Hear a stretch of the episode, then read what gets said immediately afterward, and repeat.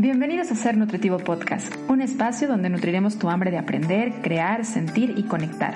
Soy Griselda Jiménez y junto a grandes colegas de la salud y buenos amigos, compartiremos contigo ciencia y experiencia para nutrir tu ser.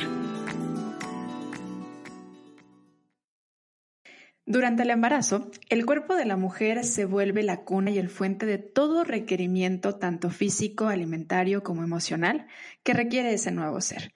Por eso es importante que quien está buscando convertirse en madre y también en padre, prepare su cuerpo para que éste esté en un óptimo estado. Y esto significaría que entonces desde meses antes de empezar a pensar en la paternidad y en la maternidad, debemos empezar a comprometernos más con la salud de nuestro cuerpo. Y esto también, por supuesto, significa con nuestra alimentación, que es una de las bases de la salud del cuerpo. Hoy vamos a platicar justamente sobre la alimentación y la fertilidad de la mano de una especialista, de una mujer, una, eh, una nutrióloga que se ha enfocado justamente a aprender y a compartir este tema con mujeres que están viviendo el embarazo, quienes están ya teniendo a sus pequeños, pero también los acompaña desde antes de que esto suceda, lo están planeando. Y estoy hablando de Cintia Villarreal, quien hoy me acompaña para platicarte sobre la nutrición fértil. Cintia, bienvenida y muchas gracias por decir que sí a esta entrevista de Ser Nutritivo Podcast. Hola Gris, muchas gracias por invitarme a este, a este, este tema, que hay mucho potencial en él para platicar. Mucho. Vamos a poder platicar de muchas cosas. A mí me gustaría comenzar pidiéndote antes de que entremos de lleno al tema, de que nos platiques un poco sobre ti. Nos gusta conocer quién está del otro lado del micrófono, más allá también del lado profesional. ¿Quién es Cintia y por qué se interesó en enfocarse en la parte de la fertilidad en el área de la nutrición? Bueno, mi nombre es Cintia Villarreal, soy licenciada en nutrición, soy educadora en diabetes, tengo un diplomado en herbolaria y soy asesora en lactancia también. Me encanta este, este tema, la verdad que a mí me apasiona mucho el tema de la fertilidad, del embarazo y de la lactancia porque siento que es básico en todo este proceso para que un humano ya sea saludable en su adultez. De la nutrición fértil parte todo, es donde es la piedra angular de todo, es cuando desde el, momento en donde tú piensas o quisieras ser madre, ahí empiezas a tener estos hábitos y a tener una conciencia en donde sabes que va a venir a ti una persona que, que, va a tener una, tú vas a tener una responsabilidad sobre ella y mediante la nutrición empiezas tú a cambiar de hábitos para que este óvulo y este espermatozoide cuando se unan vayan de la mejor calidad y tenga menos repercusiones cuando esté ese tu bebé en edad adulta de, de, una menos predisposición a desarrollar cierto tipo de enfermedades, que ya con una carga genética que tengamos, obviamente, sea menos predisposición a poder desarrollarlas más adelante. La es tomar esa, esa responsabilidad de la paternidad y de la maternidad desde antes, ¿no? O sea, creo que la paternidad y la maternidad siempre tienen conllevan con mucho tipo de responsabilidades, la parte de la educación, la parte de la crianza, la parte del acompañamiento, la parte emocional, por supuesto, cuando se está criando un pequeño, pero este pilar de la salud y lo que tú le estás dando y le estás generando en cuestión de, de abonarle a su vida en el momento en el que está dentro de ti, creo que es, es impresionante. Y es tomar justo la responsabilidad que conlleva el generar una nueva vida. Claro, fíjate que desgraciadamente, Gris, nosotros aquí en México no se da mucho este tema de tener que preparar al cuerpo para un embarazo. Las mujeres desde nuestro ciclo menstrual, yo que doy talleres de fertilidad, de nutrición fértil, Siempre hago hincapié en eso, conocer tu ciclo menstrual, porque de ahí parte la salud femenina. Es algo súper importante. Cuando tú tienes 13 años, 12 años, 14 años, cuando venga tu menstruación, lo único que te dicen es, ¿sabes qué? Va a haber un manchado y lo único que tienes que hacer es ponerte una toalla o dependiendo, ¿no? De la tradición familiar en cuestión materna. Este, pero la realidad de las cosas es que va más allá. O sea, hay que platicar de, oye, ¿sabes qué? Va a haber un, un, este, un moco cervical que, que, va a salir de este color, de este color, porque toda esa educación que, que, que no debemos de tener nos hace a nosotras más conscientes de nuestro cuerpo, Okay, de nuestra feminidad, una conexión con la menstruación y muchísimo más sencillo poder saber si algo no viene bien porque como digo, la menstruación es la salud femenina en sí. Totalmente, y pues de ahí una gran, gran responsabilidad ahí. Y mucho de esta crianza viene de la mamá. De hecho, aquí en el Ser Nutritivo Podcast hemos dedicado algunos episodios a hablar justamente sobre el ciclo menstrual y la relevancia que tiene de vernos y reconocernos como mujeres cíclicas, porque no significa nada más el periodo de la menstruación como tal, el sangrado, sino todo el ciclo y la variación que tiene para poder reconocer los cambios que vamos viviendo a nivel hormonal, lo que está preparando nuestro cuerpo ahí adentro por si llegara a suceder el embarazo y cómo justamente también permite o permitiría la parte de la ovulación, si llegara a haber una fecundación, la implantación y todo este proceso, pues es importante el conocimiento del cuerpo de la mujer y por supuesto esto es el ciclo. Y es que es básico. Fíjate, eh, uno de los puntos más importantes es que lo que yo tengo en consulta, por ejemplo, siempre les digo a mis pacientes, ¿sabes que de ovulas? Y la mayoría me dice, no, no tengo idea. Cuando no hay un trastorno hormonal, pero cuando hay un trastorno hormonal me dicen, mm, tengo como seis meses de no, de no menstruar. Y dicen, pues para mí eso es normal. Y cuando ya se dan cuenta y ya entran en materia de, ¿sabes qué? Quiero ser madre porque vamos, o sea, normalmente sabemos más de anticoncepción que de concepción, ¿ok? O sea, sabemos más de anticonceptivos, sabemos más de evitarlo, sabemos más de, pues, de mecanismos o de herramientas para no llegar a una menstruación, ¿ok? Y eso es, el, eso es un punto muy fuerte, un punto de corte en donde vemos cómo somos madres ya con más edad y que estuvimos mucho tiempo en, ¿sabes qué? Eh, no quiero, quiero evitar la menstruación, quiero evitar la menstruación. No, no observamos el ciclo completo, como tú dices, de la ovulación. Entonces, cuando ya queremos ser madre, ahí es cuando vienen ciertos detalles de, es que no sé cuándo ovulo, es que no sé cuándo es un moco fértil, es que, me explico, mi menstruación pues no ha venido en seis meses, no pasa nada. Como me ha tocado casos en donde profesionales de la salud les dicen, es que ¿para qué quieres que venga tu menstruación? Es básico, una mujer es importante que menstrue porque es parte de la evolución, es parte del desarrollo y es un control hormonal. Habla mucho de nosotras. Entonces, es momento que la mujer se haga consciente de su menstruación. Es momento que, que se haga consciente de cuál es la salud que ella tiene. Porque a veces puede parecer que traemos un ovario poliquístico muy escondido y a lo mejor laboratorios no nos, no nos marcan, no nos sale como un ovario poliquístico, pero ahí está y es como un fantasma y es el que nos está dando ese trastorno menstrual, que es el único signo que podamos tener. Pero sí nos debe de preocupar qué si es de color muy rojo intenso, qué si viene con coágulos, qué si viene con mucho cólico. Y de ahí parte la nutrición fértil, porque viene muy pegado el estilo de vida y la alimentación que tiene la mujer para con eh, el, ciclo menstrual y el control hormonal. Es un, tiene una estrecha relación. Por eso es importante eh, saber cuál es la causa. Empezar, eh, cuando, cuando vienen a, mi consulta siempre platicamos, yo que me dedico a todo lo que es salud femenina, lo primero que platicamos es salud menstrual, cómo viene tu menstruación, hacemos un diagnóstico de eso. Obviamente siempre necesito un capitán, que para mí el capitán es el gine, este, el capitán de este barco, porque si ya estamos en proceso de preparación al cuerpo, me encanta hacerlas conscientes de que tu cuerpo va a crear vida, ¿ok? Y muchas se van, es que quiero bajar de peso ya, ya, me urge bajar de peso. Y es como, espérame, eso es un detalle de lo mucho que podemos lograr con una nutrición fértil.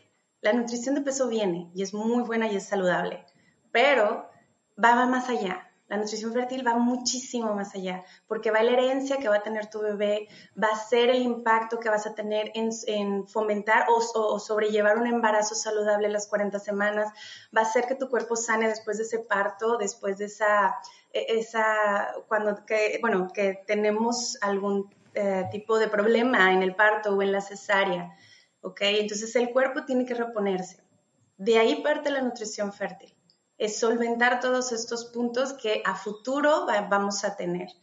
Yo como soy madre ya pasé por lo mismo, inclusive fertilidad, ya pasé por un embarazo, ya pasé por una lactancia, ya pasé por una cesárea inclusive. Entonces te puedo decir que es básica. Digo, ¿qué te puedo decir a ti que tú también eres nutrióloga y podemos hablar maravillas de esto? Pero es muy bueno y es muy enriquecedor hacernos conscientes que el cuerpo del hombre y el cuerpo de la mujer son muy diferentes.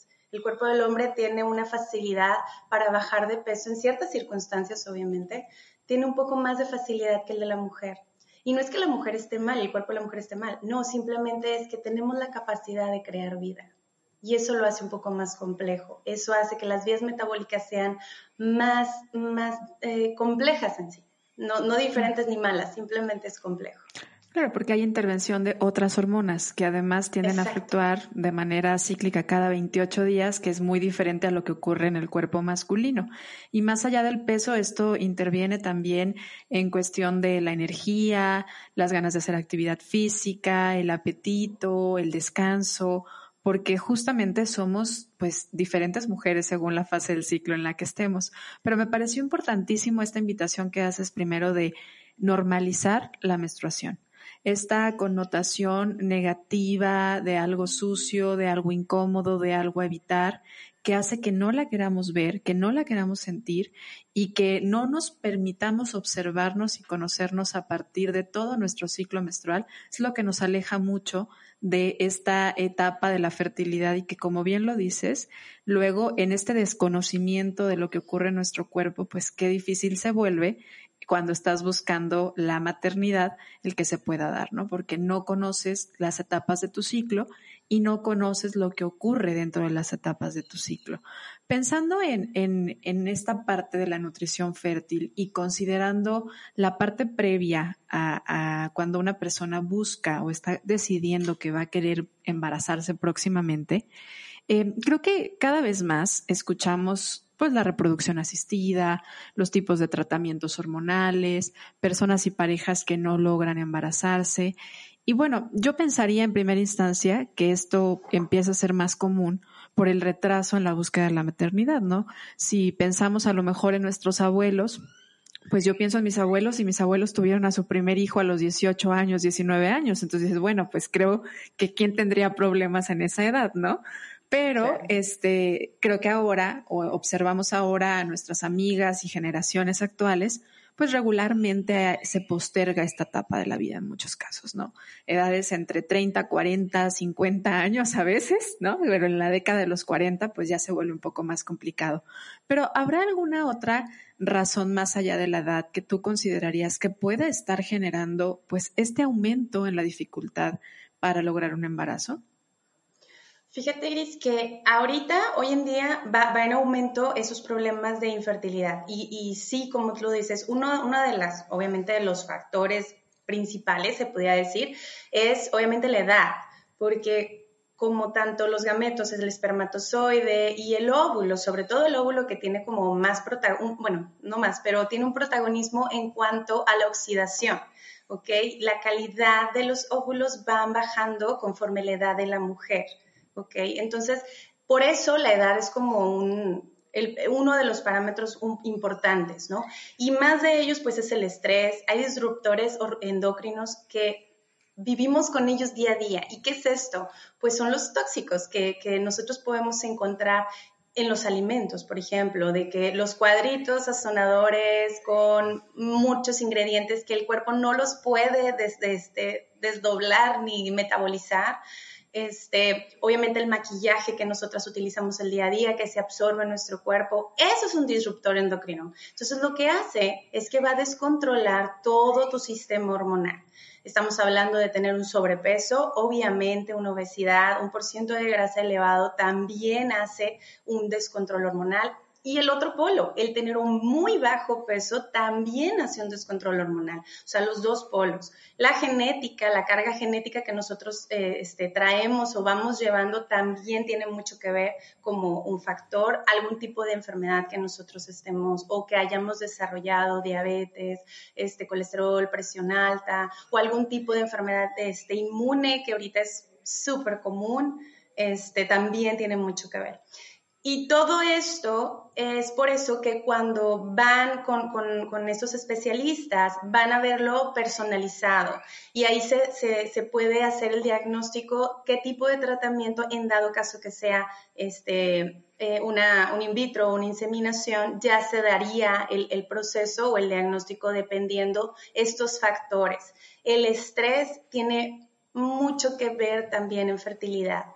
Eh, como tú dices, la, edad de la mujer antes eran a los 15, 20 años, no sé, que tenían hijos. Ahora pues sí, ya se ha elevado más esa, esa edad y también tiene mucho que ver el, la carga laboral que también tenemos, que ahora es mucha y, y a veces dices, ¿sabes qué? Bueno, me voy a esperar unos años o me voy a esperar a, terminar el doctorado, terminar la maestría, terminar lo que tengan que terminar, ¿no? En cuanto al estudio o al trabajo. Entonces, eso también incrementa mucho los niveles de estrés, de cortisol en el, en el cuerpo de la mujer y eso hace también que sea un trastorno hormonal. Y esto tiene mucho que ver también que le incluyamos una alimentación, es como un círculo vicioso. Al momento de tú, por ejemplo, tener una carga de trabajo muy elevada, no hacer ejercicio, no tener un buen manejo del estrés, porque aquí una terapia psicológica es buenísima. Yo digo que es, es como de la de, lo primero que también tenemos que tener, así como un, en la nutrición, así como era el chequeo ginecológico, es un tratamiento este, con psicólogo. Claro, porque te ayuda mucho a balancear y es, este tipo de ansiedades o de estrés en cuanto a parejas que ya tienen tiempo, por ejemplo, de, de no, de no tener eh, un embarazo. Hoy en día, México, estamos hablando que hace algunos años, uno de cada seis parejas este, tenían problemas de fertilidad. Hoy ya aumentó hasta un 20%. O sea, te estoy hablando uno cada cinco. Entonces, ya se está viendo más. Y es por eso que un cambio de hábitos, una alimentación, el crear este hábito de hacer ejercicio, de, de eh, tener como algo más, más disciplinado o más equilibrado al momento de querer tener familia o querer tener un control hormonal inclusive, porque realmente la ovulación no sirve nada más para llegar a un embarazo, sino también para tener una, una, una vida saludable, este, es esencial, ¿no? ¿Y qué pasaría? Vamos, vamos empezando un poco como en el tema de si alguien que escucha dice, bueno, yo ya estoy decidida y sí quiero embarazarme a lo mejor en este año o en el siguiente año. Tú le dirías, empieza a pensar desde este momento o al menos cuánto tiempo antes una persona, una mujer o una pareja debería de pensar en trabajar en su nutrición y en su estilo de vida saludable antes de la concepción. Yo siempre les digo que de tres a seis meses, de tres a seis meses puedes hacer muchos cambios. De tres a seis meses puedes incluir un buen hábito cada día. Puedes ayudarle a tu cuerpo este, este, que todos los procesos biológicos empiecen a, mejorar. Los laboratorios empiezan a mejorar. También depende cada caso. Por ejemplo, hay, hay veces que traemos una prolactina alta o que traemos un, problema de hipotiroidismo, o sea, y a lo mejor pues nunca ha sido con un, con, con un endocrino. Entonces es bien importante primero tocar base allá y saber qué medicamentos o qué es lo que necesitas para ese, ese, ese padecimiento que tienes y así, o sea, a la par, estar haciendo el cambio de, de, nutrición. Pero yo siempre les digo, de tres a seis meses, a menos de que ya estemos en, vayamos por un in vitro o vayamos por una inseminación, este, sí es necesario aplicarnos un poco más de tiempo, unos ocho meses antes de esos procedimientos. Me, me, da gusto que hayas tocado y que ya hayas mencionado algunas hormonas que muchas veces al no ser hormonas relacionadas directamente al ciclo menstrual, pensamos que no tienen un impacto en la parte de la fertilidad, como es el caso del cortisol, cuando hablaste del estrés, como es el caso del control de la glucosa y estaría presente la insulina, como podría ser también alteraciones en la glándula tiroidea, que donde, bueno, pues ahí si ya hablamos de un problema glandular, hablamos de que hay movimientos a nivel hormonal. Y hablaste ahorita de la prolactina también, que si bien a lo mejor no se producen como tal en el ovario, tienen implicaciones y pueden ser la raíz o el origen de que una persona no logre la, fertilidad que está buscando, el hacer un, un embarazo. Y ojo, la prolactina no es mala, la prolactina es muy buena, porque realmente cuando nosotros somos madres lactantes nos impulsa, nos ayuda mucho en este proceso de, de, de, lactancia, ¿no? Porque hay veces que le, la mala información o, la desinformación dicen, ah, Chihuahua, es que tengo la prolactina alta y, y realmente no es mala. El problema es que está descontrolada en un momento donde no queremos. Eso es todo. O sea, es, simplemente eso. Y, y, como tú dices, hay hormonas como la tiroides que son muy importantes, la glucosa es súper importante. Fíjate, Gris, también lo que, lo que se trata de la nutrición fértil es que no desarrolles ningún tipo de enfermedad que te vaya a tener o, que vaya a ocasionar algo grave durante el embarazo ya que lo logres. Sea, estoy hablando, por ejemplo, una mujer que padece de ovario poliquístico y que trae una resistencia a la insulina que está muy relacionada, tiene más predisposición a desarrollar una diabetes gestacional con un mal control de peso, por un mal control de, de hábitos alimenticios. Entonces, si tú estás en un proceso de nutrición fértil y sabes que hay un ovario poliquístico, de antemano va a haber un plan de alimentación controlando tus niveles de glucosa y tus niveles de insulina. Y ya cuando llegues a un embarazo, sabemos que la primera, el primer trimestre de embarazo, Gris, normalmente hay una elevación de progesterona. La progesterona es una hormona que por su nombre lo indica, es progestación. ¿ok? Entonces, solventa o hace que se mantenga ese embarazo durante las 40 semanas. Hay mujeres que en las primeras semanas de embarazo, la primera semana, les dan un poquito de progesterona para que se produzca mejor la implantación, ¿ok? El problema es que la progesterona es antagónico de la insulina, ¿ok? Entonces es por eso que muchas mujeres pueden padecer que empiecen a aumentar de peso en las primeras semanas y es de, no hay un buen control de carbohidratos o no hay un buen control, un balance en el plan de alimentación. Teniendo que ya después de la semana 20 a la 24 sabemos que el bebé aumenta bastante de peso semana 20, 300 gramos, semana 24, 600 gramos. ¿Y qué viene? El examen de la curva de tolerancia a la glucosa. Entonces, ahí es cuando dices, oh, oh, creo que el aumento de peso que yo tuve durante el primer trimestre me puede ocasionar que esa curva de tolerancia a la glucosa me produzca una diabetes gestacional. Por eso es tan importante la nutrición fértil, porque ya te estás previniendo todo eso, a que tengas menos predisposición a poder desarrollar una diabetes gestacional en esta cuestión que es un control de insulina y glucosa. Y qué padre que hayas dicho eso y que hayas puesto el paréntesis de, a ver, es que ninguna hormona es mala por sí sola, al contrario, las hormonas todas tienen funciones. Lo que queremos evitar es una alteración y esto es que fuera de la etapa en el que debería de estar a lo mejor teniendo un aumento, porque bien valioso que decías, o sea, la prolactina sí queremos que aumente cuando estás produciendo leche, ¿no? A lo mejor un previo a y está alta, pues podría afectar a la parte de la ovulación, ¿cierto? ¿Cuáles son estas eh, condiciones que de repente puedes observar que, que, sea más un problema glandular en algunas mujeres que esté no permitiendo el embarazo? Por ejemplo, pensando a lo mejor en, en, hipotiroidismo, que hay quienes piensan en que pues nada más es revisar el ciclo y no revisan nada cómo están sus hormonas y cómo están funcionando sus glándulas.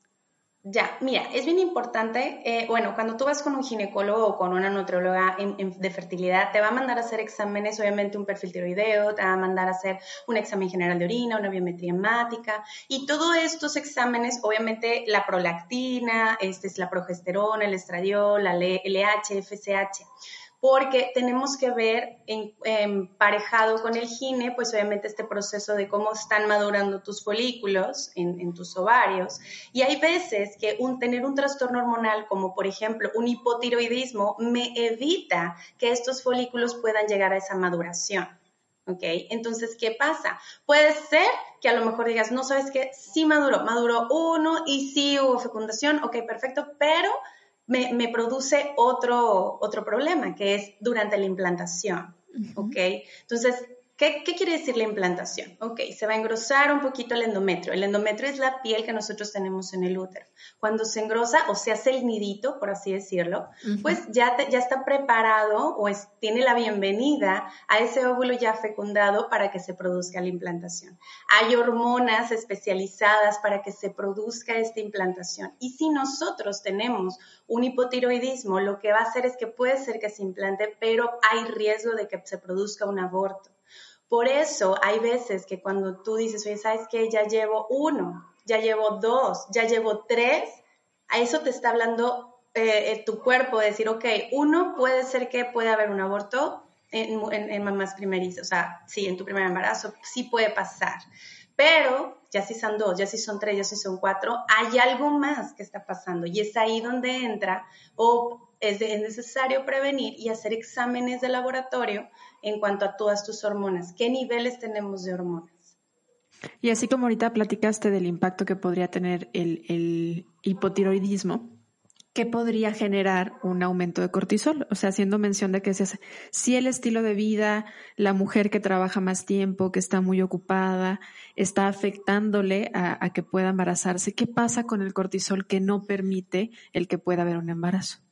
Es que aquí el cortisol tiene, eh, el cortisol se maneja obviamente en nuestro cuerpo porque es bueno, el cortisol también, o sea, no, no es malo. El problema aquí es que cuando hay, ah, se genera un estrés muy fuerte, acá estamos hablando que se eleva demasiado el cortisol porque nos da periodo de alerta para reaccionar rápido, o sea, todo eso, para estar siempre en el momento exacto si necesitamos correr o la adrenalina también tiene mucho que ver y todo esto. Aquí nada más el único punto es que cuando empieza eso, lo que hace es que nos afecta mucho en el periodo de la maduración Normalmente las, hormonas, eh, sobre todo el, cortisol y, las hormonas del, hipotiroidismo, de, la tiroides, perdón, afectan mucho en la maduración, que es el primer paso.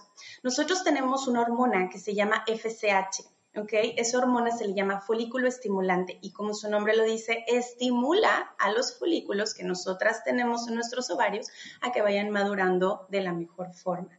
Cuando hay un nivel de cortisol muy elevado cuando tenemos un hipotiroidismo este, eh, descontrolado, una tiroides descontrolada, perdón, cuando tenemos un descontrol en tanto glucosa e insulina, impacta directamente en los folículos a que no maduren de la, de, la, forma que deben de ser, al nivel que deben de ser, para que puedan ser fecundados. Ok, o sea, principalmente impactan a la maduración, a la parte de, la, de, que pueda haber una maduración y una ovulación, por lo tanto. Exacto. Okay. Y en el caso de la prolactina es la misma situación, o sea, impactan a esa parte. Sí, porque la prolactina lo que hace, en resumen, es eh, cuando una madre está lactando, lo que hace es que tiene una reducción de ciertas hormonas que nos ayudan a seguir ovulando. Por eso hay veces, no siempre, pero hay veces cuando una madre está lactando no viene una menstruación. No, porque obviamente el cuerpo dice, acabo de crear vida, ahorita lo que necesito es crear alimento y para poder crear alimento necesito la prolactina alta, porque es la que va a ayudar a crear esto. Entonces, cuando hay una prolactina alta, tú lo puedes checar, o sea, Puede ser, se eleva por niveles de estrés, puede ser que a lo mejor traigas un descontrol en cuanto al peso, también tiene mucho, o sea, va muy relacionado. Y lo que hace es lo que, es lo que te digo, reduce mucho ciertas hormonas sexuales que te van a producir esa menstruación. Y aparte puede producir que haya un poco más de acné en signos así como que en la piel que lo puedas notar, puede producir un poquito más de acné. Hay mucha sequedad vaginal, las, relaciones sexuales duelen bastante, entonces cuando tenemos una prolactina alta, ah, ese sería un signo que nosotros pudiéramos ver si, si está un poco, un poco más alta. Y es en sí como un mecanismo protector del cuerpo, pues sí, si acabas de crear vida, pues cuidar que no vuelvas a salir embarazada, ¿no? O sea, se subiría en una condición normal mientras estás generando alimento y no, no fomentaría tanto que hubiera un embarazo tan pegado uno del otro, ¿no? Esa es la teoría. Así es. Pero necesito decirlo. Hay, o sea, no es garantía, porque muchos, muchas mujeres toman la lactancia como un anticonceptivo. Un método anticonceptivo, sí Sí, y, tengo que hacerlo como aclaración. No, porque yo he tenido bastantes pacientes que vienen y tienen, no sé, tres, cuatro meses este, de haber tenido a su bebé y me dicen, sí, ¿qué, qué crees? Estoy otra vez embarazada. Y sí, sí pasa. Entonces, es una hormona que se crea durante la lactancia y que eh, el beneficio que aporta es que crea la leche y inhibe un poco la, la menstruación en ciertos cuerpos. ¿Ok? Ok, bien. Y en el caso de, la resistencia a la insulina y mucho de la relación que tiene con el síndrome de ovario poliquístico, bueno, podría ser una causa también de dificultad de embarazarse, ahorita lo decías, porque tiene que ver con la, con la ovulación, con que no se logra la ovulación como tal. Eh, sí, porque no hay, no hay, igual seguimos con el impacto de la maduración de la, de de, de los óvulos, de los folículos porque normalmente cuando hay una resistencia a la insulina, que, la, o sea, que viene junto con pegado, por así decirlo, con un ovario poliquístico. ¿Qué hace el ovario poliquístico? Pues haz de cuenta que literalmente esos folículos no llegan a madurar y se quedan ahí. ¿Ok? Nosotros, si, si, si nosotros vemos como que un reloj, por así decirlo, imaginemos un reloj, conforme van las manecillas moviéndose, es como va como madurando tu folículo, ¿no? Va haciéndose un poco más grande, más grande, hasta llegar a cierta maduración y es cuando ya está listo, como el fruto que cae, igual, ya está listo para ser fecundado.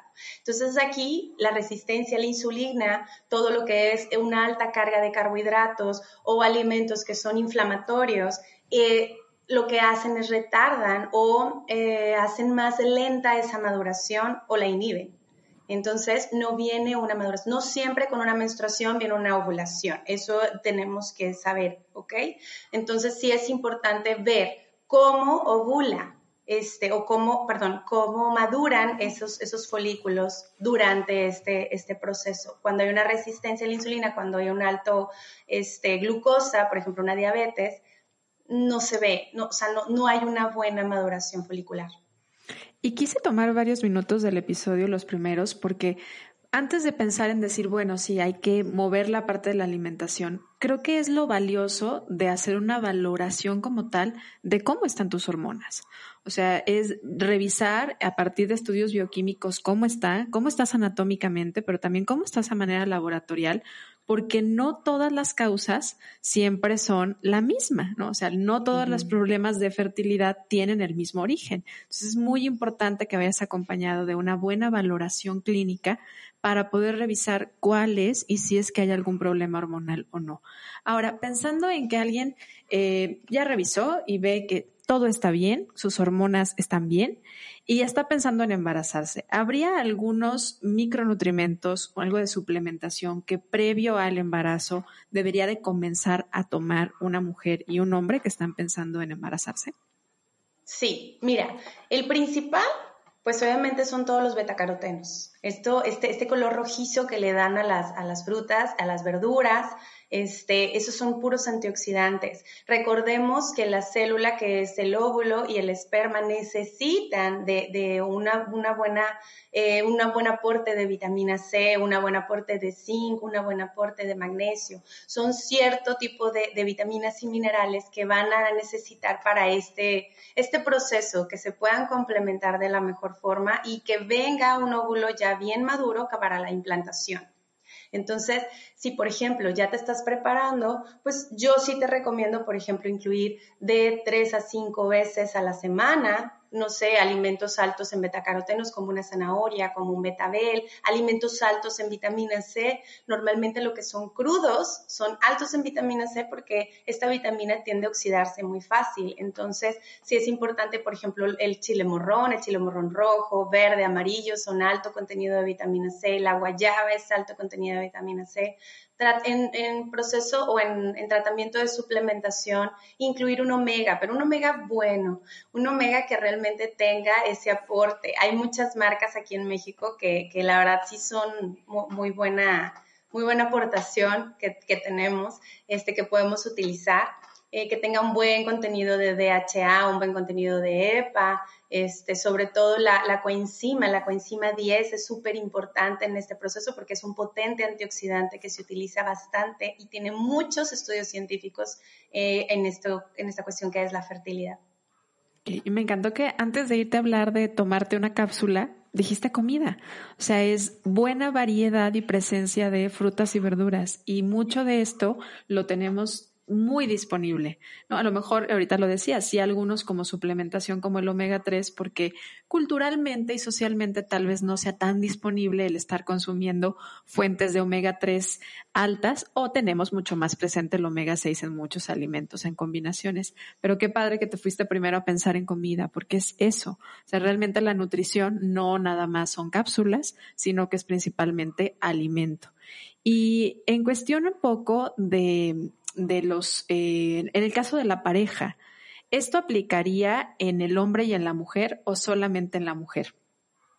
En los dos, porque son células. Así como es célula, por ejemplo, normalmente conforme a la edad, conforme nos hacemos más grandes, obviamente lo que es los receptores de la misma célula, tanto del óvulo como del esperma, este, se van haciendo como, eh, como si no escucharan. O sea, por eso hay veces que es incompatibilidad, que a veces que le dicen es una infertilidad que no se sabe por qué es y pasa, y pasa un chorro, y, ven laboratorios y ella está bien, y ven laboratorios y él está completamente bien, simplemente no, no se complementan, no, no se pueden este, unir. Entonces ahí tendríamos que ver qué tipo de alimentos nos van a ayudar o nos van a dar un aporte. Y qué, y qué padre que se vea de esa forma, porque realmente lo que tu cuerpo va a absorber más sencillo va a ser un alimento un alimento fresco, un alimento que no sea enlatado, que no sea industrializado, porque así lo va a asimilar muchísimo mejor. Y es como prender un botón o como los engranes de, un reloj, o sea, Nada más lo prendes y los engranes se van embonando conforme vayas metiendo una llave, tú la mueves y eso es lo que hace la nutrición natural en nosotras y en ellos, obviamente. Cuando hay algún problema o cuando hay algún detalle, pues ahí yo sí eh, normalmente utilizo un poco de suplementación porque hay veces que es necesario, es necesario esa, esa, suplementación porque van a un in vitro van a una inseminación en la cual se necesita en poco tiempo. Este, no es lo mismo, por ejemplo, este, el, si traemos una hemoglobina muy baja, baja de 12, pues el estar poniendo frijoles sí nos ayuda, por ejemplo, una leguminosa sí nos ayuda, pero también nos ayuda el aporte de, algún, de algún suplemento de, de hierro. Te voy a confesar que cuando comenzaste hablando de los betacarotenos me sorprendí porque pensé que lo primero que ibas a decir iba a ser el ácido fólico, ya que es de lo más como lo altamente divulgado, ¿no? Pensar en decir sí, antes empieza por el ácido fólico. Pero me dio mucho gusto que comenzaras por ahí porque sobre todo ahorita que hemos hecho hincapié de problemas en la maduración de, de los folículos, bueno, es que los betacarotenos participan mucho en cuidar que sí pueda ocurrir esta maduración. Entonces, si por alguna razón tú estás escuchando esto y sabes que si tienes un problema, a lo mejor de prolactina alta o de insulina, bueno, puedes ayudarte mucho consumiendo esta fuente de estos alimentos que son buena fuente de betacarotenos para ayudar a que pueda haber una buena maduración de estos folículos. Pero sí, me sorprendió. ¿Y qué hay con el ácido fólico? Sí sería importante que lo empiecen a consumir previo. Sí. Sí, es, el ácido fólico también es, es básico y, la, ventaja es que ácido fólico en, en, muchas verduras y en muchas frutas está presente, inclusive en alimentos de origen animal también está presente. Ahora, hay de ácido fólico a ácido fólico. A mí me gusta mucho utilizar el folato, el folato es más natural. ¿ok? El folato es muy parecido, los que no conocen, es muy parecido al ácido fólico, nada más que el ácido fólico es creado por el hombre. Y el folato lo podemos encontrar en la naturaleza. Entonces, los alimentos altos en folato también nos va a ayudar en este, en este en este, en este proceso de maduración folicular, en este proceso, inclusive eh, los hombres normalmente, pues ellos mejoran sus espermas en dado caso en un tratamiento, por ejemplo, de nutrición fértil, es muy fácil, es más, es más rápido que mejoren la, la movilidad, la motilidad, la morfología de un esperma y un óvulo, pues sí necesita trabajo, un, necesita un trabajo de, nutrición, porque nosotras, ya sabemos, nacemos con cierta cantidad de ovocitos, ¿no? Entonces, eso se van desgastando conforme nosotros nos vamos este, haciendo más grandes. Entonces, aquí el punto es que cuando tú quieras eh, tener un bebé que tú digas, sabes que ya necesito y eres más de 35, tendríamos que ver no tanto la cantidad de ovocitos que tienes, sino la calidad. Y la calidad la puedes adquirir por la nutrición. La nutrición tiene mucho, mucho eh, este, parte de, en, en la calidad de tus óvulos. Estamos hablando que la membrana plasmática del, del, ovocito, pues obviamente le ayuda mucho la vitamina C a no oxidarse, a no envejecer tan rápido. El betacaroteno ayuda mucho al cuerpo lúteo a acompañar a todo este proceso de donde se va creando la mórula y se va dividiendo y todo esto, bueno, ahí va. Y el betacaroteno es parte de esto.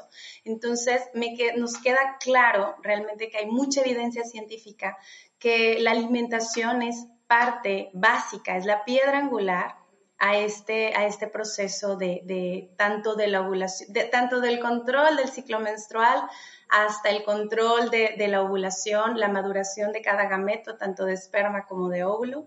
es, es, muy fuerte, es muy potente y en un trabajo de tres a seis meses puedes ver bastante cambio. Si tú dices, no sabes qué, hasta el próximo año quiero, vas a ver bastante cambio.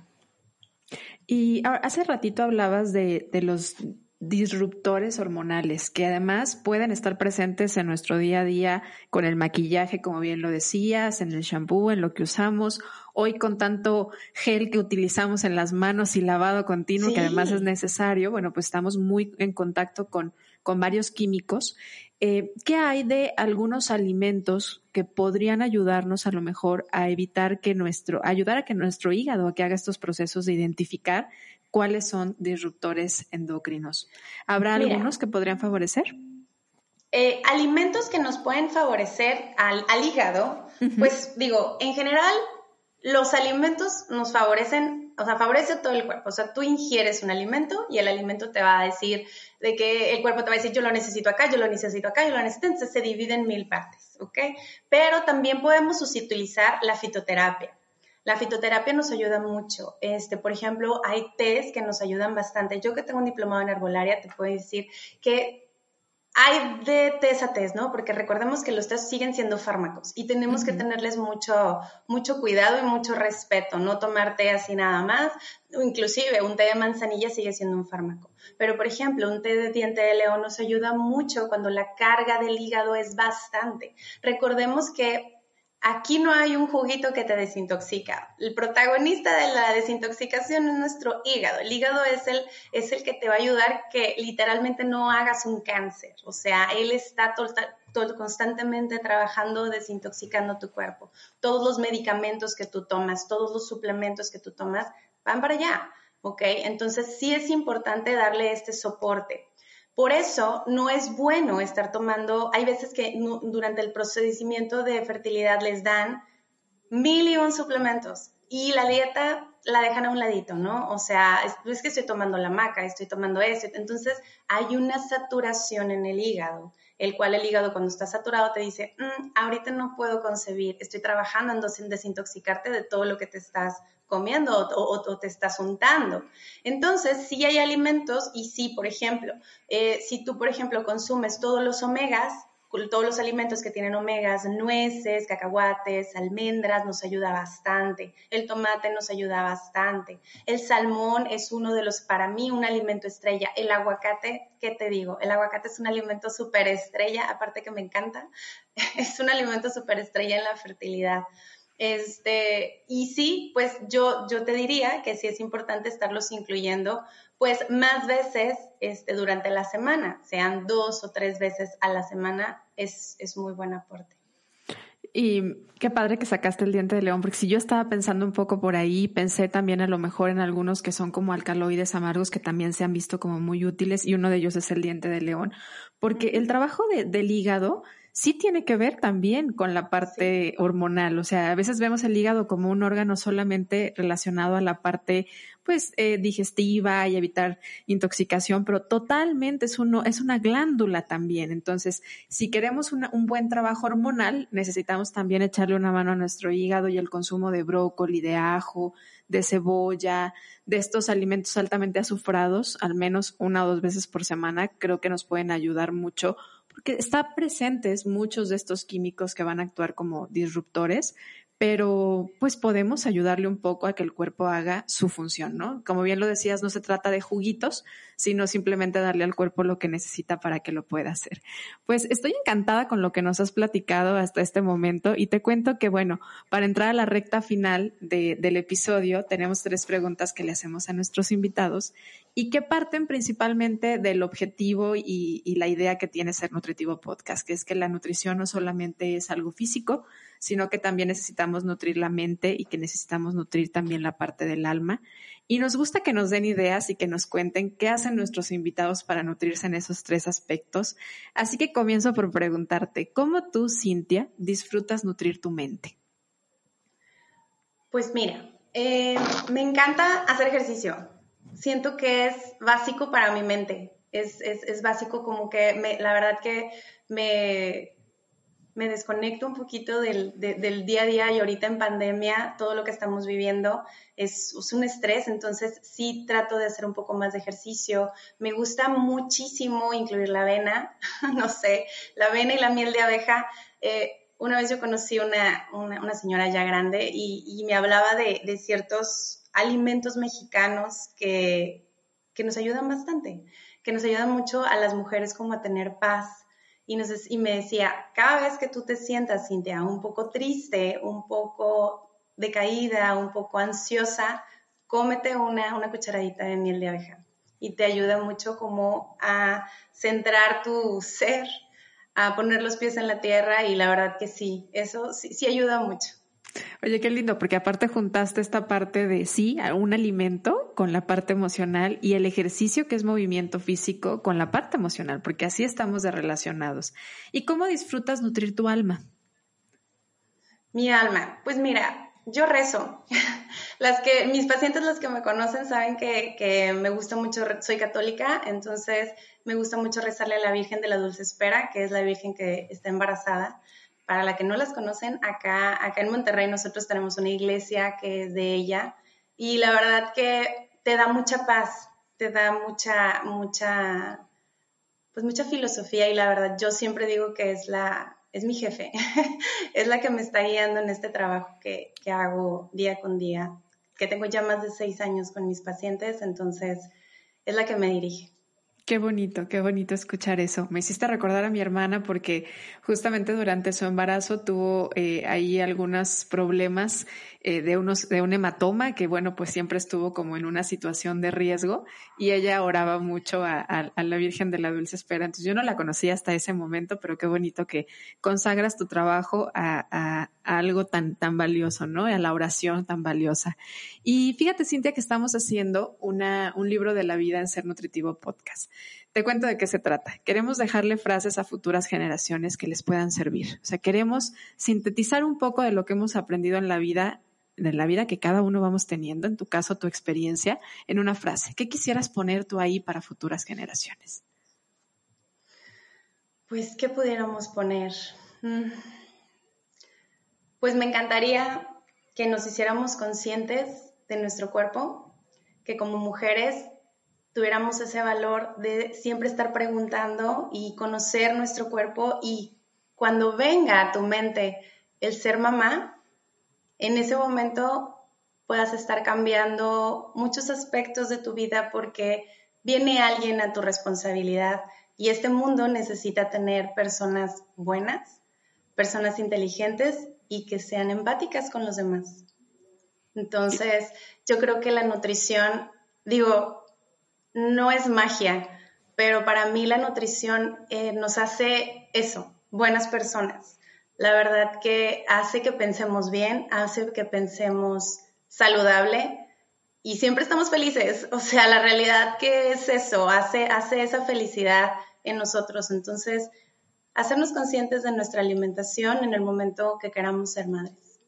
Qué bonito, qué bonito regalo nos acabas de poner por ahí y en general toda la información que nos compartiste, de verdad te lo agradezco mucho de manera personal y en nombre de nuestra comunidad de seres nutritivos que se ha ido formando en este espacio. Te agradezco de todo corazón tu tiempo, compartirnos tu experiencia, el compartirnos tu conocimiento y si hay algo por ahí en el tintero todavía de Cintia que diga, no acabamos este episodio sin que yo diga esto sobre la nutrición fértil, dime, ¿hay algo por ahí?